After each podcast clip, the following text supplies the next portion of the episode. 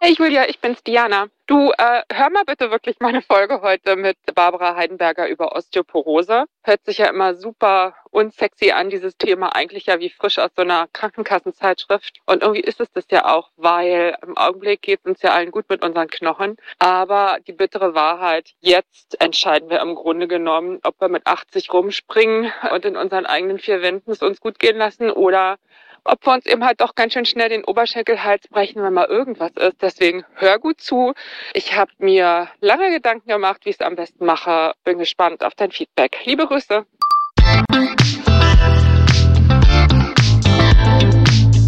Willkommen zu einer neuen Folge von Meno an mich. Denn dieser Podcast ist für euch, liebe gereifte und interessierte Frauen dieses Landes. Wir wollen euch und euren Themen eine Stimme geben, euch zuhören und mit weiblichem Blick auf die großen Fragen des Lebens schauen.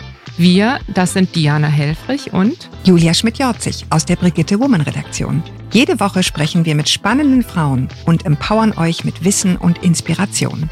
Heute spricht Diana mit Barbara Heidenberger, die Diätassistentin, Diätologin und Ernährungsberaterin lebt in München und hat sich auf das Thema Knochengesundheit spezialisiert. Dazu ist im vergangenen Jahr ein Buch von ihr erschienen, Stark gegen Osteoporose, die beste Ernährung für stabile Knochen. Liebe Frau Heidenberger, ich freue mich sehr, dass Sie da sind. Hallo aus München, ich freue mich auch da zu sein. So, wir reden heute über Osteoporose, also Knochen, die mürbe oder poros werden und irgendwann zu brechen drohen, beziehungsweise darüber, wie man das mit Ernährung verhindern kann. Und also wenn ich zurückdenke in mein Journalistinnenleben bei Frauen- und Gesundheitszeitschriften, dann würde ich jetzt einfach mal behaupten, es gibt kein anderes Thema, bei dem die Diskrepanz zwischen der wirklich winzig, winzig kleinen Berichterstattung und der riesengroßen Bedeutung für die Gesundheit aller Frauen jetzt mal zusammengenommen größer ist, weil es so viele betrifft, eigentlich ja alle. Denn wenn nach der letzten Regelblutung der Östrogenwert unten ist, entfällt die Aufbauarbeit des Hormons am Knochen die während der gesamten fruchtbaren Phase des Lebens läuft. Und ich glaube, dass das bzw. diese Diskrepanz genau zwei Gründe hat. Zum einen ist Osteoporose was, das wir mit dem Alter in Verbindung bringen, und zwar mit dem hohen Alter. Wir sehen die gebeugten Omis am Rollator schlurfen. Wir sehen die Tanten und Großtanten, die nach einem Oberschenkelhalsbruch eigentlich nie mehr so richtig auf die Beine gekommen sind. Also schon mal nicht so schön dahin zu denken. Und zum anderen, und das ist das Gemeine und ich finde halt auch wirklich das sehr, sehr Spezifische an der Osteoporose, man spürt nichts davon. Man spürt nichts, aber auch gar nichts von Osteoporose oder auch einer beginnenden Osteoporose. Und im schlechtesten Fall wirklich, wirklich bis zu dem Moment, wo es krrk macht, wenn man Sprudelwasserkasten in den Kofferraum hebt. Und das sage ich jetzt nicht, weil ich irgendjemandem Angst machen will, sondern weil wir, Frau Heidenberger und ich, hier heute versuchen, Aufmerksamkeit zu schaffen für dieses ungeliebte Thema und zu erklären, warum es wirklich mehr als sinnvoll ist, dass man sich im mittleren Lebensalter mal liebevoll seinen Knochen zuwendet. Und das geht mit Sport, der ist natürlich auch sehr wichtig. Vor allem Krafttraining baut nicht nur Muskeln, sondern auch Knochen auf. Und eben mit Ernährung. Frau Heidenberger, jetzt sind wir schon mittendrin. Ich steige mal ein mit einer Detailfrage. Gerne. Ihr Buch besteht ja zum großen Teil aus Rezepten. Und die sind auch wirklich sehr, sehr ansprechend, wie ich finde. Mhm. Und mir ist aufgefallen, dass sie darin sehr oft Kaffeesahne verwenden statt Schlagsahne. Jetzt wissen wir doch alle, je ursprünglicher das Lebensmittel, desto besser. Warum lieben Sie Kaffeesahne so sehr? Also Sie hat einfach sehr gute Kocheigenschaften, die Kaffeesahne. Sie hat weniger Fett als die Sahne und eben auch ein Ticken mehr Kalzium, hat aber andere Verarbeitungseigenschaften wie die normale Kuhmilch. Und deswegen ist es so für viele Soßenrezepte, gerade für pikante Gerichte, sie flockt nicht so schnell aus wie eine normale Milch beim Aufkochen in einer Soße, gerade wenn ich vielleicht noch Zwiebeln oder mal einen Spritzer Zitronensaft oder sowas dabei habe. Mhm. Und deswegen ist das eigentlich ein ganz guter Kompromiss. Und Kaffeesahne ist zwar natürlich auch behandelt, mhm. aber ist jetzt noch nicht so stark verändert wie jetzt zum Beispiel eine Kondensmilch, die ja sehr, sehr eingedickt und manchmal auch mit viel Zucker verarbeitet ist. Also das Stichwort, was ich jetzt hier vor allen Dingen rausgehört habe, ist Calcium. Ne? Das ist ja vermutlich mhm. das, was einem als allererstes einfällt zum Thema Osteoporose. Zuletzt habe ich gelesen, Frauen essen davon im Schnitt 738 Milligramm am Tag. Das ist zu wenig. Wie viel soll es denn sein? Also die Fachgesellschaften empfehlen 1000 Milligramm Calcium am Tag mindestens aufzunehmen. Ja, also wenn es mhm. jetzt auch 1200 oder 1500 Milligramm wäre, ist nicht schlimm. Aber diese 1000 Milligramm am Tag sollte man erreichen. Und genauso wie Sie das gesagt haben, erreichen das halt ganz viele Menschen nicht. Mhm. Und ich denke, man muss sich schon mit seiner Lebensmittelauswahl da so ein bisschen einfach mal damit beschäftigen, wo ist viel Kalzium drin und wie kann ich jetzt eben mit meinen Vorlieben, mit dem, was ich gerne esse, auch auf diese Menge kommen. Wobei ich jetzt einmal an dieser Stelle sagen will, wir reden hier heute nicht von Osteoporose-Patienten, wie sie überwiegend in ihren Beratungen sind und in den Selbsthilfegruppen und so weiter, sondern wir beide sprechen heute über gesunde mittelalte Frauen und denken an die und was die für ihre Knochen tun können. Ne? Aber für die gilt ganz genauso 1000 Milligramm am Tag. Das wäre das, was man anstreben sollte. Genau, das ist auch die präventiv empfohlene Menge. Mhm. An sich ist es ja so, dass es keine explizite Ernährung bei Osteoporose gibt, sondern dass das schon auch der immer allgemein für alle Erwachsenen empfohlenen Nährstoffzufuhr auch sozusagen gleichzusetzen ist. Und deswegen macht man da auch keinen Unterschied mehr zwischen Osteoporose-Betroffene und eben Leute, die vorbeugen wollen. Also ist es für okay. alle Erwachsenen die richtige Menge. Mm, und wie schafft man das? Also als allererstes fallen mir Milchprodukte ein. Mhm. Die sind kalziumreich, das weiß, glaube ich, auch jeder. Mhm. Können wir vielleicht mal als erstes die Frage klären, reicht fettarm oder muss es Vollfett sein? Also was die Kalziumzufuhr angeht, reicht auch fettarm ja, mhm. weil sogar fettarme Milchprodukte im Vergleich zu den Vollfetten oder hoch, höher fetthaltigen Varianten immer sogar ein Ticken mehr Kalzium enthalten, weil eben Kalzium ein wasserlöslicher Mineralstoff ist. Unterm Strich hängt vielleicht die Auswahl dann im Detail auch von anderen Faktoren ab, ja. Ich meine, einer der Risikofaktoren bei der Osteoporose ist ja auch Untergewicht. Das heißt, mhm. im Gegensatz zu vielen anderen Erkrankungen sind besonders sehr schlanke oder eben auch zierlich gebaute Frauen von der Osteoporose Osteoporose häufiger betroffen. Mhm. Und wenn jemand eben schon Untergewicht hat und eher damit kämpft, dass er zunehmen möchte, ist es natürlich nicht erforderlich, immer nur die ganz, ganz fettarmen Milchprodukte einzusetzen. Ja, also ich denke, so ein normaler 3,5-prozentiger Joghurt oder auch ein ganz normaler Käse mit 45 Prozent Fett in der Trockenmasse, das ist auf alle Fälle in einer normalen, gesunden Ernährung auch zuträglich. Ja. Und gibt's denn innerhalb der Milchprodukte-Welt dann so Favoriten, wo Sie sagen, das sind die besten? Jetzt kalziumtechnisch, knochentechnisch? Ja, also ich denke, die gesunde Mischung macht's. Also es gibt jetzt nicht die Empfehlung, dass man jeden Tag einen Liter Milch, also normale Trinkmilch zu sich nehmen soll oder muss, auch wenn da so ziemlich genau diese 1000 Milligramm oder sogar bisschen mehr an Kalzium drinnen wäre. Okay. Aber man kann jetzt zum Beispiel auch mit einem kleinen Glas Milch, einem 150 Gramm Becher Joghurt und zwei Scheiben Schnittkäse, also so Emmentaler Gouda, Edamer, sowas in die Richtung, kann man auch ziemlich genau auf diese 1000 Milligramm Kalzium am Tag kommen. Und dann ist es auch abwechslungsreicher und gerade eben so Sauermilchprodukte wie Joghurt, Buttermilch oder auch eben Käsesorten sind besonders empfohlen bei der Osteoporose. Da gibt es eine Studie, die belegt, dass die wohl vom Körper auch besonders gut vertragen und verwertet werden können. Das sind dann so fermentierte Produkte oder was macht da den Unterschied? Genau, das sind fermentierte Produkte. Mhm. Manchmal ist es ja so, dass Leute auch Trinkmilch in größeren Mengen oft nicht so gut vertragen oder zumindest mhm. den Eindruck haben. Und mhm. im Joghurt und in den Käsesorten ist zum Beispiel weniger von dem Milch Milchzucker drin, also von dieser Laktose, wo ja manche mhm. Menschen auch eine tatsächliche Unverträglichkeit entwickeln. Und Käse vertragen eigentlich alle Menschen besser, die laktoseintolerant sind, also die diese Unverträglichkeit gegen Milchzucker haben. Und auch Joghurt geht da bei manchen Menschen besser wie jetzt normale Trinkmilch. Also man okay. kann da variieren und auch eben nach den individuellen Geschmacksvorlieben das auswählen und kombinieren. Also jetzt führen wir ja so ein Gespräch, wo sozusagen ganz klar außer Frage steht, dass Milch eine super Sache ist und ein toller Kalziumlieferant. Ist es ja auch, ist ein toller Kalziumlieferant. Mhm. Aber der Zusammenhang mit weniger Knochenbrüchen ist ja gar nicht so eindeutig. Zumindest gibt es auch Studien, die das Gegenteil zeigen oder so Erhebungen aus Ländern, wo wenig Milch getrunken wird, die dann letztendlich trotzdem niedrigere Knochenbruchraten haben. Und es heißt ja auch immer wieder, dass Kuhmilch gerade mittelalten Frauen nicht so gut tut. Und worauf man sich ja wirklich verständigen kann, ist, dass die Energiebilanz von Kuhmilch so viel schlechter ist als jetzt zum Beispiel von der Hafermilch. Ne? Abgesehen davon gibt es ja auch Leute, die tierische Produkte ablehnen. Also ich frage jetzt mal direkt, was machen die Veganerinnen dieses Landes oder alle Leute, die keine Milchprodukte essen wollen? Denn die pflanzlichen Milchen enthalten ja viel, viel weniger Kalzium, wenn sie nicht damit angereichert sind. Mhm. Da sprechen Sie einen sehr wichtigen Punkt an. Also vielleicht prinzipiell ist es so, ob jetzt jemand mit oder ohne Milchprodukte die 1000 Milligramm Kalzium am Tag erreicht, würde ich völlig wertfrei einstufen. Ja, mhm. also so wie man gesehen hat mit diesen genannten drei Mengen Milchprodukte verschiedener Art sozusagen, kann man halt diese Kalziummenge sehr sehr leicht erreichen. Ja, Aber es geht natürlich auch ohne Milch. Und es gibt ja auch Mischköstler, also Menschen, die zum Beispiel Fleisch und Fisch essen, aber eben einfach aus irgendwelchen Gründen keine Milchprodukte zu sich nehmen wollen, die nicht vertragen oder die einfach vom Geschmack her nicht mögen, ja. Und mhm. die müssen ja auch Möglichkeiten haben, eben auf diese Menge zu kommen. Es ist halt mit pflanzlichen Lebensmitteln meiner Meinung nach etwas diffiziler, ja. Aber um jetzt nur so ein paar Beispiele zu nennen, es gibt kalziumreiche Gemüsesorten, zum Beispiel verschiedene Kohlsorten oder grüne Blattgemüse wie Rucola enthält viel Kalzium.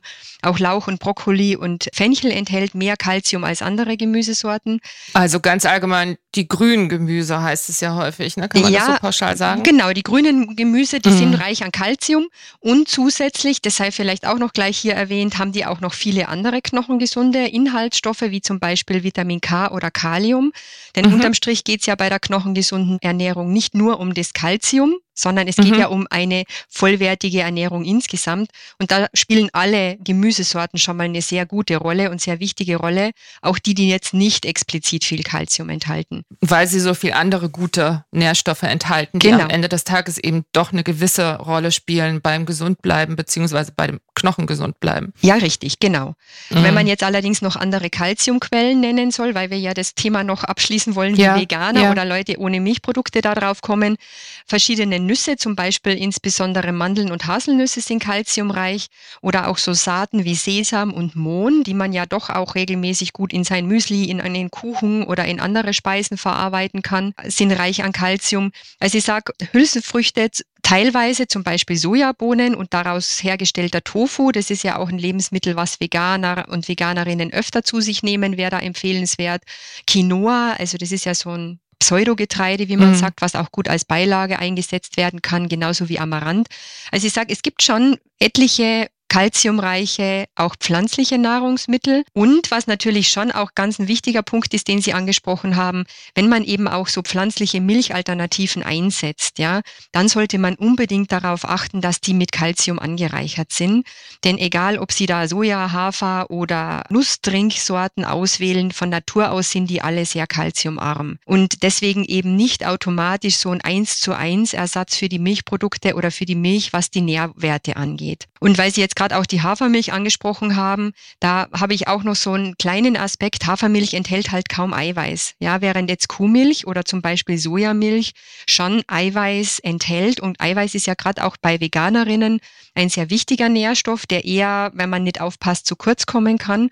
Und deswegen ist halt so eine Hafermilch eben auch keine gute Eiweißquelle, selbst dann nicht, wenn so eine Hafermilch mit Kalzium angereichert ist. Also dann wäre eine Sojamilch besser, ne? Genau. Sie haben das vorhin so schön für die Milchesser, Milchprodukteesser mal beispielhaft aufgeführt. Können Sie das auch nochmal machen für jemanden, der Milchprodukte nicht essen möchte? Wie käme man da jetzt mal ein Beispieltag auf 1000 Milligramm? Geht das überhaupt, ohne das entsprechende Mineralwasser zu trinken? Jetzt greife ich vor. Also ich wollte gerade sagen, man müsste da schon eine ganze Reihe von Lebensmitteln essen. Ich habe das mal ausgerechnet, auch für so eine kleine Tabelle in dem Buch, was Sie vorher erwähnt haben, mhm. dass man eben eine Portion Tofu, eine Portion Sojabohnen, eine Portion Quinoa oder Amaranth und dann noch eben grünes Gemüse und noch ein paar Saaten kombinieren muss und das halt auch jeden Tag. Also ich denke, die Anforderung, das ohne Mineralwasser und auch ohne diese angereicherten Produkte hinzu bekommen, ist schon relativ schwierig meiner Meinung nach. Aber man kann ja auch sich einfach ein kalziumreiches Mineralwasser suchen. Es gibt Mineralwassersorten, die zwischen 300 und 500 Milligramm Kalzium pro Liter liefern. Und das ist ja auch schon einfach eine ganz feine Sache. Jetzt nicht nur für Veganerinnen, sondern auch für alle anderen Menschen, die eben vielleicht in ihrer gesamten Ernährung zu wenig Kalzium drinnen haben. Also sich einfach morgens eine so eine Flasche mit 500 Milligramm hinstellen und die über den Tag trinken, dann hat man schon mal sein Konto ganz gut aufgefüllt. Genau, dann hat man schon die Hälfte vom Soll sozusagen erledigt. Und dann muss man im Supermarkt einfach gucken, was steht da drauf auf der Nährwerttabelle mhm. von dem Mineralwasser genau. und ab wie viel Milligramm ist es richtig gut? Also ich sage, die DGE, also die Deutsche Gesellschaft für Ernährung, hat es mal so klassifiziert, dass man ab 150 Milligramm von einem Kalzium, also pro Liter, von einem kalziumreichen Mineralwasser spricht. Aber ich sage halt dann im Prinzip, je mehr, umso besser. Man muss halt mhm. halt auch mal ein bisschen testen, was vom Geschmack her einem dann gut zusagt, denn diese Mineralien im Mineralwasser schmecken tatsächlich dann auch anders. Und da muss man halt mal schauen, ob man eine Sorte findet, die man dann gut auch wirklich jeden Tag in eine ganze Flasche trinken kann. Mhm. Ansonsten wäre noch so ein kleiner Trick, dass man halt in das Mineralwasser ein bisschen Zitronensaft reintut, was den Geschmack der Mineralien manchmal dann auch so ein bisschen übertönt sozusagen und das Getränk spritziger macht. Und wenn man jetzt schon vorher als Beispiel die angereicherten Milchprodukte hat, es gibt ja auch Fruchtsäfte, die mit Kalzium angereichert sind. Und das ah. ist auch gar keine blöde Sache, weil dieses Vitamin C, was zusätzlich zu dem Kalzium ja in Fruchtsäften immer enthalten ist und auch zum Beispiel die Fruchtsäuren in Apfelsaft oder Orangensaft mit Kalziumzusatz, führt auch dazu, dass das sehr gut vom Körper aufgenommen werden kann. Natürlich sollte man Saft aufgrund des Zuckergehalts jetzt auch nicht literweise trinken, aber mal so als Glas oder eben gemischt mit dem Wasser ist es auch eine ganz gute Sache. Das war auch ein gutes Stichwort, nämlich die Resorption, also die Aufnahme des Kalziums in den Körper. Die ist ja, also ich sag mal ganz allgemein, besser, wenn man das Kalzium per Lebensmittel zu sich nimmt, also eingebettet in eine Vielzahl von Begleitstoffen, als wenn man jetzt eine Kalziumtablette, Sprudeltablette oder was auch immer zu sich nimmt. Würden Sie denn sagen, also die Nahrungsergänzungsmittel als solche sind ja tendenziell umstritten, also zumindest für gesunde mittelalte Frauen. Also es gibt auch so ein paar Studien, die sagen, sie werden mit Nierensteinen in Verbindung gebracht, zum Teil sogar mit Herzinfarkt. Aber das waren dann schon sehr, sehr hohe Mengen. Darüber haben wir im Vorgespräch gesprochen. Ich wollte jetzt nur noch mal fragen, also eine gesunde Frau muss sicherlich keine Kalziumtablette nehmen.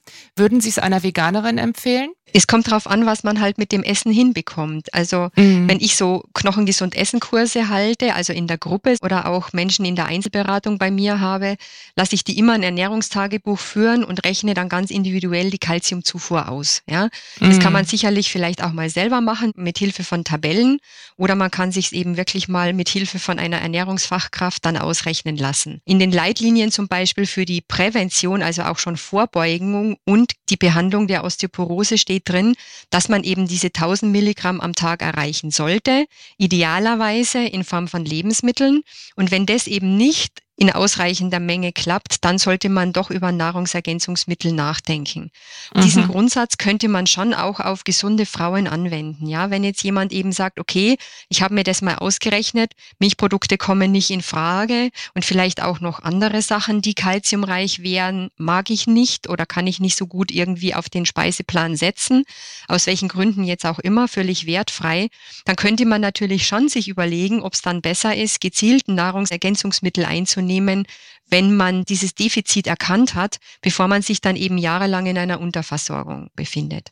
Natürlich ist jetzt aus meiner Sicht die elegantere Variante, das Essen so zusammenzustellen, dass man da eben gar kein Defizit auch erst hat. Und in vielen Fällen mhm. ist es tatsächlich mit den entsprechenden Möglichkeiten dann auch gut zu machen. Also halten wir mal fest, wenn ich keine Milchprodukte esse, ist im Grunde genommen mein größter Hebel das Mineralwasser. Da lohnt sich dann wirklich zu gucken, wie viel ist drin. Absolut. Da gibt es auch im Übrigen eine Seite vom Osteoporose Selbsthilfegruppen Dachverband mhm. www.osd-ev.org und da gibt es eine Übersicht mit den einzelnen Marken der Mineralwässer und den Kalziumgehalten. Also das könnte man mal machen. Und erfahrungsgemäß haben Veganer ihre Ernährung oder ernähren sich insgesamt bewusster. Das kann man ja schon sagen, weil sie halt in vielen Punkten nach Ersatzprodukten auch schauen und dann vermutlich auch die Nährstoffzufuhr etwas genauer im Auge haben. Also was in dem Fall ja auch wirklich einfach sehr, sehr wichtig ist.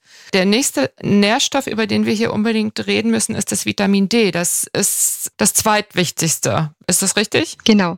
Also ob erst oder zweitwichtig, es ist auf alle Fälle essentiell für die Knochengesundheit. Mhm. Und andererseits ist jetzt Vitamin D eigentlich gar nicht so das Ernährungsthema. Es gibt nur eine Lebensmittelgruppe, die wirklich sehr reichhaltig an Vitamin D ist und das ist fetter Fisch. Also so mhm. Hering, Lachs, Makrele, sowas in diese Richtung. Da kann ich tatsächlich mit einer Portion eine empfohlene Tagesdosis sozusagen Vitamin D essen. Ansonsten ist ja unser Körper eher darauf eingestellt, dass wir Vitamin D aus verschiedenen Vorstufen durch Sonnenlicht in der Haut aktivieren können. Deswegen war sicherlich in früheren Jahrhunderten Vitamin D-Mangel nicht so das große Thema. Aber durch unsere moderne Lebensweise, ja, dadurch, dass wir uns einfach sehr viel mehr in geschlossenen Räumen aufhalten und natürlich auch dadurch, dass es sowas gibt wie ein Hautkrebsrisiko und wir eben Sonnenschutzmittel verwenden, um dieses Hautkrebsrisiko zu vermindern, ist es tatsächlich so, dass dadurch auch ein äh, Vitamin D-Defizit entstehen kann. Es ist leider so, dass ab einem Lichtschutzfaktor schon von acht kaum noch Vitamin D in der Haut aktiviert werden kann. Und im Winter kann man in Deutschland sowieso kaum Vitamin D oder gar kein Vitamin D selber produzieren, weil einfach diese für die Aktivierung in der Haut nötige Lichtfrequenz einfach im Winter durch die Ozonschicht aufgefangen wird, sodass im Winter einfach wir von unserem Vitamin D Vorrat, den wir über den Sommer angelegt haben, zehren müssten. Ja, und wenn wir dann eben im Sommer im Freien sind und wir nehmen Sonnenschutzfaktor, was natürlich dann auch empfohlen wird, dann kann die Vitamin D-Herstellung schon dadurch ziemlich reduziert sein. Wobei es ja immer heißt, fünf bis 25 Minuten pro Tag im Licht genügen, auch wenn nur das Gesicht, die Hände und größere Teile von Armen und Beinen unbedeckt sind. Ne? Also man muss jetzt auch keinen ja. Sonnenbrand einhandeln, um Vitamin D ausreichend zu produzieren. Nein, ja. also ich sage, unendliches Brutzeln ist sicherlich überhaupt nicht empfehlenswert, weil es eben das Hautkrebsrisiko ja nachweislich erhöht und insgesamt auch die Haut schädigen kann. Falten, Stichwort. Ja, genau, Stichwort Falten, nicht unwesentlich, warum viele Frauen ja auch Tagescreme mit Lichtschutzfaktor verwenden. Ich möchte sagen, wenn es jemand wirklich wissen möchte, wie er denn so versorgt ist mit Vitamin D, kann man das zum Beispiel auch mal im Blut messen lassen. Das ist zwar ein Test, den die Krankenkassen nicht automatisch bezahlen, also das heißt, man muss da auch mal ein paar Euro investieren. Aber nur über so einen Bluttest kann man mal ungefähr herausfinden, wie man liegt. Und da gibt es schon so Grenzwerte, wo man sagt, wenn man da drunter liegt, spricht man bereits von einem Mangel oder einem schweren Mangel. Und man weiß eben, dass durch diese modernen Lebensumstände dieser Mangel auch in Deutschland gar nicht so selten ist. Und gibt da so eine Untersuchung, die mal festgestellt hat, dass circa 30 Prozent der Bevölkerung wirklich sehr, sehr niedrige Vitamin D-Spiegel im Blut hat.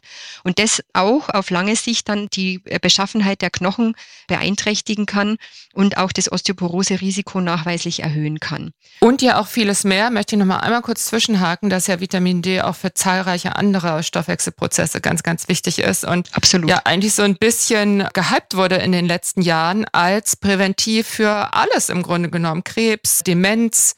Ich meine, es gab auch eine Phase, wo es für die Corona-Prophylaxe diskutiert wurde.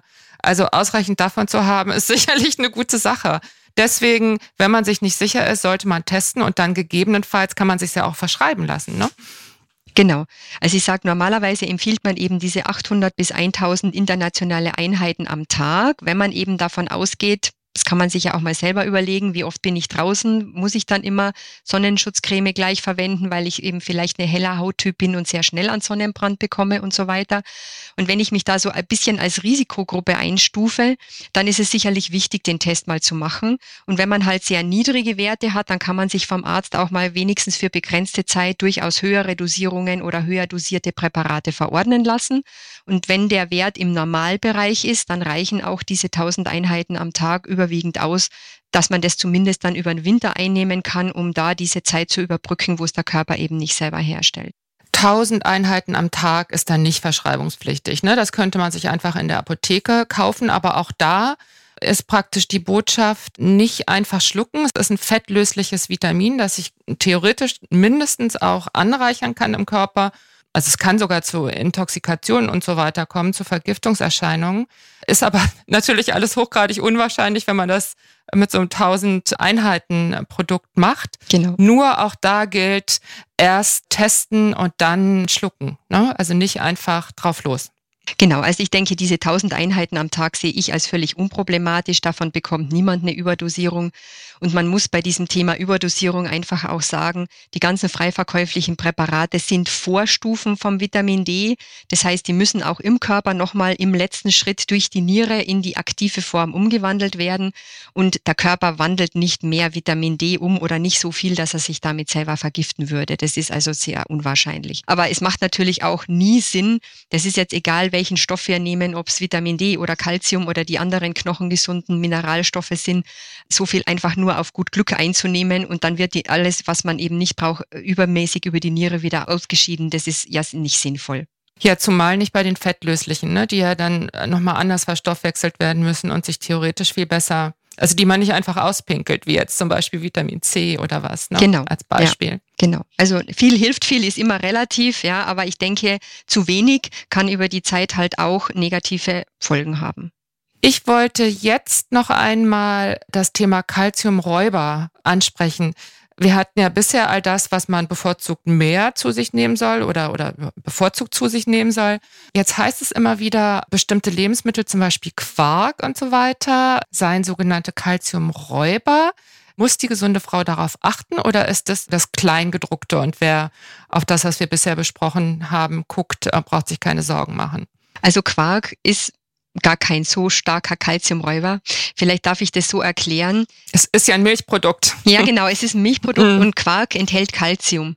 Was Quark halt auch enthält, ist eine gewisse Menge von Phosphor. Und es gibt einfach die Erkenntnis, dass man sagt, zu große Mengen an Phosphor ist dann auch wieder eher schädlich für die Knochen. Also jetzt auch nicht in einer Mahlzeit, in einer Portion. Und jetzt gibt's halt so die Differenz, dass man sich, wenn man alle Milchprodukte nebeneinander legt, eben Käse, Joghurt und so weiter und so fort, mhm. dann kann man tatsächlich feststellen, dass Quark das einzige Milchprodukt ist, was einen Tick mehr Phosphor als Calcium enthält. Ja, aber es gibt sehr viele andere Lebensmittel, wie zum Beispiel Fisch oder Wurst oder Fleisch, die enthalten sehr viel höhere Mengen Phosphor und so gut wie gar kein Calcium. Ja, und das ist tatsächlich so, dass man deswegen Fleisch und Fisch und auch gerade Wurstprodukte, wo teilweise durch diese Pökelsalze, die zugesetzt werden, sogar noch ein höherer Phosphatanteil drinnen ist, dass man die nicht jeden Tag und auch nicht in großer Menge verzehren sollte.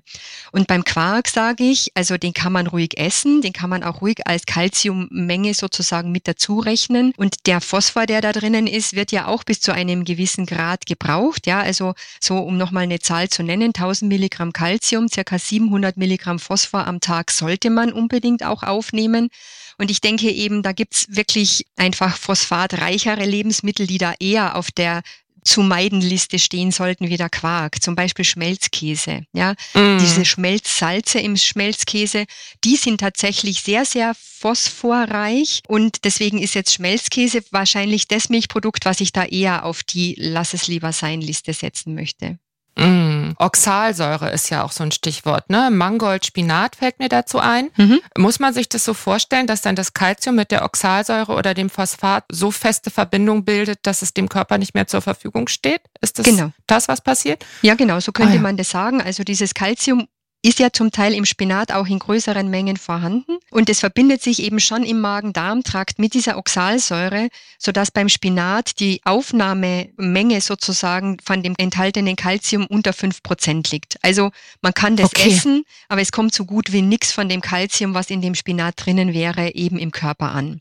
Und das wäre dann so eine Einschränkung beim grünen Gemüse. Deswegen haben Sie ihn vorhin nicht genannt, sondern der Brokkoli steht immer ganz vorne. Ne? Genau, der hat halt eben nicht diese Oxalsäure. Mm. Und ich sage, ja, so wie Sie es genannt haben, Mangold oder eben auch Rhabarber. Ich denke, Rhabarber ist sowieso eher saisonal begrenzt auf das Frühjahr. Und da würde ich einfach sagen, es kommt drauf an, wie oft esse ich das. Ja, also esse ich dreimal im Jahr ein Rhabarber-Kompott. Davon alleine werden meine Knochen sicherlich nicht schlecht werden. Ja, mm. also ja, es hat einen Einfluss, genauso wie andere Sachen, zum Beispiel auch auch regelmäßiger oder eben höherer Alkoholkonsum kann sich da auswirken.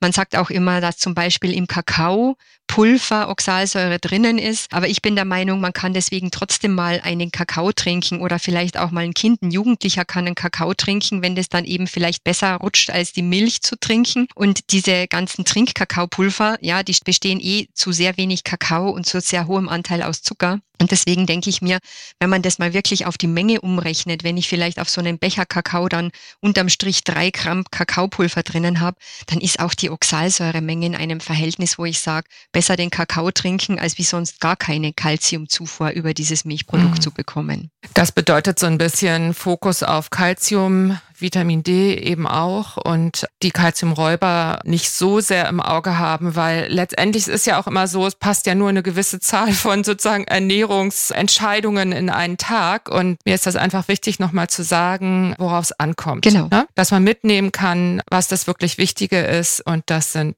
Kalzium und eben auch das Vitamin D, wobei Vitamin D weniger Ernährungsthema. Genau. Ich wollte jetzt nochmal die Tür ein bisschen weiter aufmachen. Also von der Deutschen Gesellschaft für Ernährung, da gibt es ja so Beratungsstandards, also Vorgaben für die Ernährungsberatung. Und das Kapitel zur Osteoporose ist ja vor gar nicht so langer Zeit überarbeitet worden. Mhm. Und Sie sagen, da hat sich viel geändert vom reinen Fokus auf Kalzium und Vitamin D hin zu einer ganzheitlichen knochengesunden Ernährung unter Berücksichtigung der Säure-Basen-Balance. Mhm. Also ich kann mich dran erinnern, als ich studierte, war diese ganze Säurebasennummer, die Professoren haben sich lustig gemacht darüber. Ne? Dann wurde erklärt, das kann gar nicht sein.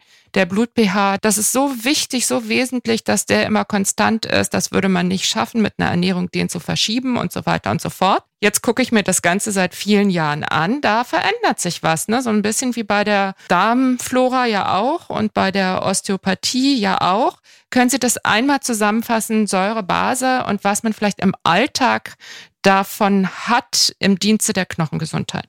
Das mache ich sehr gerne. Es ist tatsächlich so, also die Wissenschaftler in ihrem Studium, die hatten schon recht.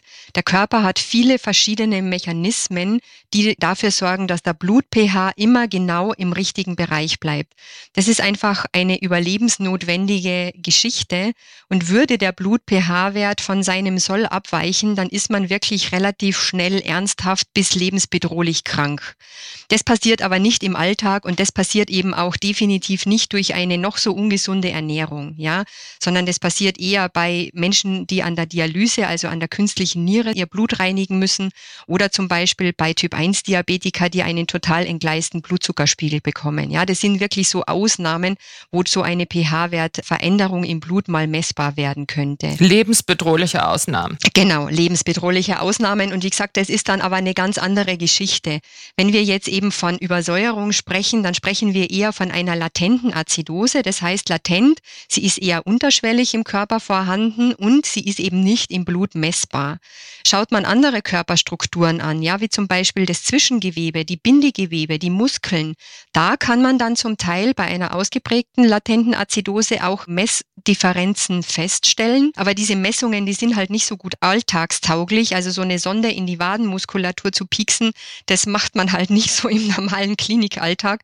Und das macht man höchstens mal unter ganz engen Bedingungen im Rahmen von Studien. Aber da kann man tatsächlich dann auch abweichende pH-Werte, also abweichende Verhältnisse von Säure und Basen in bestimmten Körperregionen messen. Unterm Strich ist es einfach so, dass unser Körper schon überlastet werden kann mit Säuren, auch wenn der Blut-pH-Wert noch im Normalbereich liegt. Ja, also das heißt, es kann sich überschüssige Säure eben vermehrt die Niere belasten, die ausgeschieden werden muss. Es kann überschüssige Säure auch mal im Bindegewebe zwischengelagert werden. Und gerade in Bezug auf die Knochen ist es einfach so, um diesen Ausgleich im Blut herzustellen, kann der Körper basische Mineralien aus dem Knochen herauslösen. Das ist ein ganz wichtiger Mechanismus, denn der Knochen dient dem Körper als Mineralstoffspeicher, eben gerade auch für solche Fälle, wo man jetzt mal auf die Schnelle sozusagen Calcium oder Magnesium oder andere Mineralien eben zur Verfügung haben muss. Blöd ist halt, wenn das dann über die Jahre zu einer Einbahnstraße wird, ja, also dass immer, immer wieder diese Mineralstoffe aus dem Knochen herausgelöst werden und eben weniger dann wieder zurückgegeben wird und wieder in den Knochen eingebaut aufgebaut werden kann. Dieses Säure-Basen-Verhältnis ist sicherlich nicht innerhalb von einer Woche keine Auswirkungen auf den Knochen, aber Ernährungsgewohnheiten sind ja manchmal auch wirklich langfristig. Man sagt nicht umsonst in diesem Bezug, Gewohnheit ist die zweite Schwerkraft. Und wenn man das eben über Jahre und Jahrzehnte dann Säure überschüssig ist, dann kann das eben langfristig auch Auswirkungen auf die Knochen haben. Und da gibt es in den letzten 20 Jahren sicherlich ganz viele verschiedene Studien, die das auch belegen, dass eben der Körper doch davon profitiert, wenn wir einfach darauf achten, genügend basische Stoffe zu uns zu nehmen. Das müssen Sie uns aber noch mal kurz erklären. Sauer, es ist ja nicht gleich sauer. Also das, was sauer schmeckt, ist ja nicht sauer, wenn es im Körper ankommt. Genau. Was sind saure, was sind basische Lebensmittel? Genau. Also Säure entsteht im Körper prinzipiell immer, wenn wir Eiweißstoffe, also Proteine aufnehmen. Jetzt könnte man natürlich auf die Idee kommen, dann die Proteine einzuschränken. Das ist aber überhaupt nicht der Sinn der Sache. Denn Proteine ist eben auch ein wichtiger Baustoff für die Knochen. Ja, nicht nur Muskeln bestehen aus Eiweiß, sondern auch die Grundknochenstruktur, also ungefähr 25 Prozent unserer Knochen bestehen aus Eiweißfasern, sodass mhm. eine eiweißarme Ernährung überhaupt nicht empfohlen werden kann, weder bei Osteoporose noch allgemein in einer gesunden Ernährung. Es ist einfach so, wenn ich Eiweiß esse, dann ist es okay und es ist einfach eine Tatsache, dass dadurch im Körper eine Säurelast entsteht und der kann ich entgegenwirken durch die Aufnahme von basischen Stoffen und das sind insbesondere andere Mineralien wie Calcium, Magnesium, auch Natrium oder Kalium, die können im Körper basisch wirken, wenn sie über Lebensmittel aufgenommen werden. Und Dieser Zusatz ist wichtig, denn alle diese Mineralstoffe an sich, also so dieses Calciumion, das hat überhaupt keine Wirkung auf den Säurebasenhaushalt. Aber in der Verbindung, wie es dann in der Milch vorkommt oder wie Kalium im Obst und Gemüse vorkommt, da ist es dann eben so, dass es im Körper ein überschüssiges Säureteilchen jeweils an sich binden kann und dadurch ganz wesentlich beteiligt ist am Säurebasengleichgewicht. Und weil eben gerade sehr viele Gemüsesorten und auch alle Obstsorten, die wenig Calcium enthalten, Lebensmitteln immer kaliumreich sind. Ja, auch Kartoffeln zum Beispiel sind sehr kaliumreich und deswegen sind alle diese Lebensmittel eben durch diesen Säurebasenausgleichseffekt auch ganz wichtige Lebensmittel in einer knochengesunden Ernährung. Ah, also ich fasse zusammen. Im Grunde genommen Gemüse und Obst quer durch den Garten, Fleisch oder ich sag mal Proteine sind auch wichtig, aber funktionieren dann für den Knochen am besten, wenn man ausreichend Gemüse und Obst dazu isst. Genau, vollkommen richtig. Je mehr mhm. Eiweiß ich in der Nahrung habe, umso mehr von diesen basischen Stoffen brauche ich. Und wenn mhm. es dann eben wieder ein Gleichgewicht ergibt, muss ich um Gottes Willen nicht eiweißarm essen, sondern ich muss eben einfach nur den entsprechenden Ausgleich dazu essen.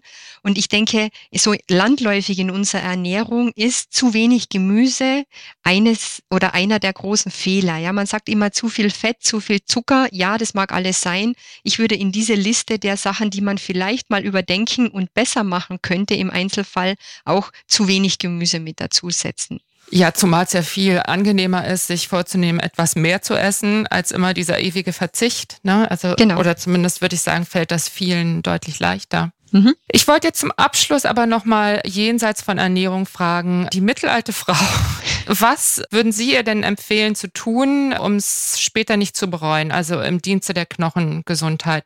Sollen wir alle unsere Knochendichte messen lassen? Bisher gilt die Empfehlung ja nur für die, die bestimmte Medikamente nehmen oder bestimmte andere Risikofaktoren haben. Wie schätzen Sie das ein? Also empfohlen wird tatsächlich für Menschen oder auch für Frauen, also es haben ja nicht nur Frauen eine Osteoporose, aber Frauen sind viermal häufiger betroffen als Männer. Wenn man Risikofaktoren hat, dann ist es sicherlich eine Überlegung, vielleicht im Alter zwischen 50 und 60 mal eine knochendichte Messung machen zu lassen.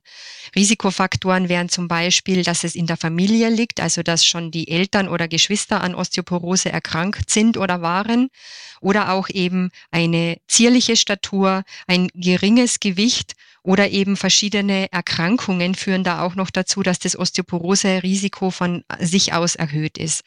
Die offizielle Empfehlung der Fachgesellschaften heißt, dass man präventiv oder so erst mit 70 Jahren diese Messungen machen lassen sollte. Ich finde, das ist halt schon zu spät. Und mhm. deswegen wird leider sehr, sehr häufig die Osteoporose erst entdeckt, wenn schon der erste osteoporosebedingte Knochenbruch da ist. Und ich denke, man könnte viel früher anfangen, gerade auch vielleicht mit einer verstärkten Basistherapie, wie man das nennt. Also genau diese Maßnahmen, Bewegung, Ernährung und Vitamin D-Versorgung sehr viel stärker und bewusster auszuschöpfen.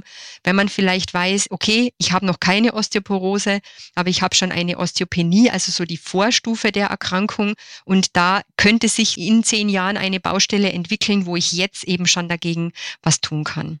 Meint Sie denn, dass Osteoporose perspektivisch ein noch viel größeres Thema wird angesichts dieser großen Veganismuswelle, die gerade rollt? Also ich denke insgesamt, dass der immer mehr technisierte Lebensstil mit immer mehr Sitzen, immer weniger Bewegung, auch immer mehr verarbeiteten und industriell gefertigten Speisen und Lebensmitteln, dass das schon auch diese Anzahl der Betroffenen erhöhen kann. Ja, und deswegen mhm. finde ich das eben so toll, dass Sie in diesem Podcast dieses Thema aufgegriffen haben, weil wir hier mal die jüngeren Frauen ansprechen wollen und sagen, es ist nicht immer nur das Übergewicht mit Risiko behaftet und es ist nicht nur der Diabetes, den man vermeiden sollte oder wo man eben dafür was tun kann, dass man den vielleicht nicht bekommt, sondern auch die Osteoporose ist gerade für die schlanken, gesundheitsbewussten Frauen schon ein Thema, wo man viel machen kann ohne Riesenaufwand und wo man ja vielleicht dann auch im höheren Alter dann sich denkt, gut, dass ich das gemacht habe, weil jetzt habe ich eben keine Osteoporose bekommen oder zumindest in höherem Lebensalter erst und nicht schon vielleicht mit gut über 50.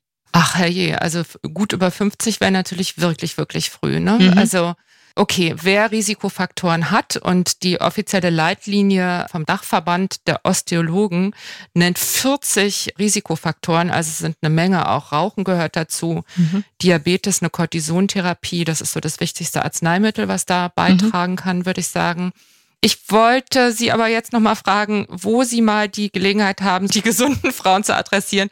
Gibt es noch irgendwas, was Sie Ihnen zum Abschluss vielleicht zurufen wollen, was ich vielleicht noch nicht gefragt habe und wo Sie denken, Mensch, das müsste jede Frau ab 40 im Grunde genommen wissen und jeden Tag beherzigen? Ich denke, wenn man das beherzigt, was ich sage, genug Kalzium, jeden Tag Gemüse und Obst und lieber mal ein Stück oder eine Portion davon mehr, als man es bisher gewohnt hat, das ist was Gutes für die Knochen. Das ist aber auch ganz insgesamt was Gutes für die Knochen. Und als drittes so, dritter Baustein noch das Vitamin D mal überdenken, ob man sich da als Mensch sieht, der da ein Risiko haben könnte für eine Unterversorgung. Ich denke, die drei Punkte wären schon mal eine wichtige Geschichte. Ja, super haben Sie schön nochmal zusammengefasst. Ich glaube, das Wichtige ist gesagt. Ich finde es ein sehr spezielles Thema, weil es ein riesiges Thema ist, aber eins, das wirklich erst ganz, ganz spät im Leben dann mit einmal riesengroß wird und darüber entscheidet, kann ich jetzt hier allein in meiner Wohnung bleiben, ja oder nein, wenn man es mal überspitzt formuliert. Mhm. Ich danke Ihnen sehr, sehr, dass Sie da waren und freue mich auf vielleicht ein nächstes Mal. Dann reden wir nochmal über Säurebase. Da finde ich, können wir nochmal weitermachen. Das wäre so schön. Und ich möchte noch ergänzen, vielleicht in eigener Sache. Ja. Wer es noch genauer nachlesen will, der kann sich ja vielleicht das Buch mal anschauen, entweder tatsächlich in Buchform oder als E-Book. Und das ist auf alle Fälle eine Empfehlung auch für alle Frauen, die das schon vorbeugend mal sich genauer durch den Kopf gehen lassen wollen. Das ist doch auch ein schönes Schlusswort in Ihrem Sinne. Wie gesagt, vielen Dank und bis zum nächsten Mal. Und euch vielen Dank fürs Zuhören. Wir freuen uns über Post von euch an podcast.brigitte.de. Schreibt uns, was euch berührt, entsetzt, freut und bewegt oder einfach so, um uns Feedback für den Podcast zu geben. Auch wenn ihr uns eure Geschichte erzählen wollt, gern eine Mail an podcast.brigitte.de. Wir freuen uns darauf. Und wenn ihr mal wieder in die Brigitte Woman reinlesen wollt, dann holt euch gern ein Gratisheft über brigitte-woman.de slash gratis. Unter diesem Link könnt ihr, wenn ihr das möchtet, natürlich auch ein Abo abschließen. In diesem Sinne, viele Grüße aus der Mitte des Lebens. In der nächsten Folge ist Julia Schmidt-Jorzig wieder dran, eure Diana Helfrich.